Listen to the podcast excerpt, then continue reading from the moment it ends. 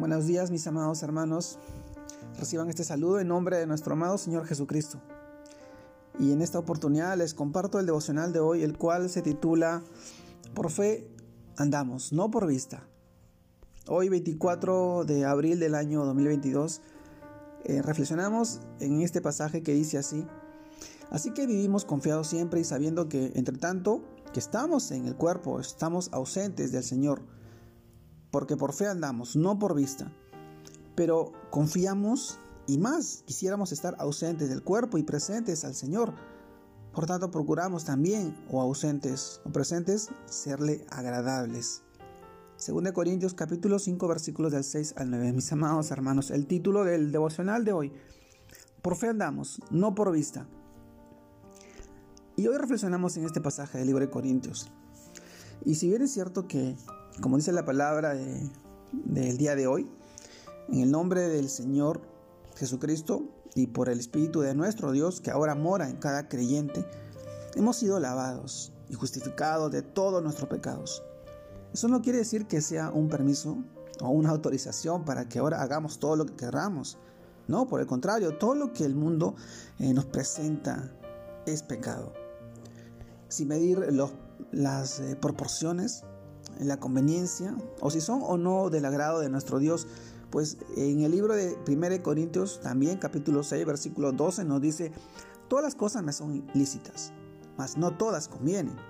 Todas las cosas me son lícitas, mas yo no me dejaré dominar de ninguna. Mis hermanos, eh, debemos, como nos dice la, la escritura en el versículo del día de hoy, anhelar agradar a Dios en todo tiempo, en todo momento pues e, es el hecho de que todavía no estamos físicamente en su presencia. No quiere decir que Él no nos esté viendo y que en algún momento no debamos rendirle cuentas de cada una de las obras que estamos haciendo o que hicimos cuando estábamos en el cuerpo, de ausentes de Él. Es decir, viviendo en el mundo. Su palabra dice que estamos en el mundo, pero no somos del mundo. El Señor nos dice en su palabra que, nosotros andamos por fe, por fe en, Él y no por vista. Es decir, creyendo que Dios está en nosotros y con nosotros todo el tiempo.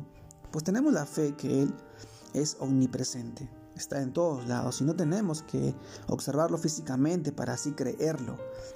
Esa es la fe del creyente, mis hermanos. Por consiguiente, la exhortación del presente día es que vivamos en el estado de que Dios nos ha dado, lavados, justificados y santificados, teniendo cuidado de medir y evaluar cada uno de nuestros pensamientos, de nuestros sentimientos, de nuestros gestos, de nuestras palabras, de nuestras obras, de nuestros actos, pues el Dios en quien creemos, a quien amamos, nos observa en todo tiempo y en todo momento.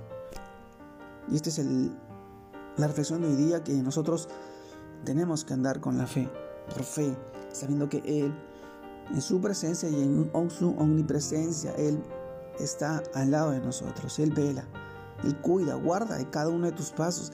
Si hasta ahora nosotros vivimos por estos tiempos, habiendo pasado tantas tribulaciones, tantos momentos difíciles, tantas sombras de muerte, esta enfermedad que prácticamente se está yendo. Y, y si estamos acá ahora es porque el Señor ha guardado nuestros, nuestras vidas y la vida de nuestros familiares. Él es fiel y nosotros tenemos que serle fiel, sabiendo que Él está en medio de nosotros, Él va delante de nosotros peleando nuestras batallas y dándonos, y dándonos la victoria, que es lo que más anhelamos.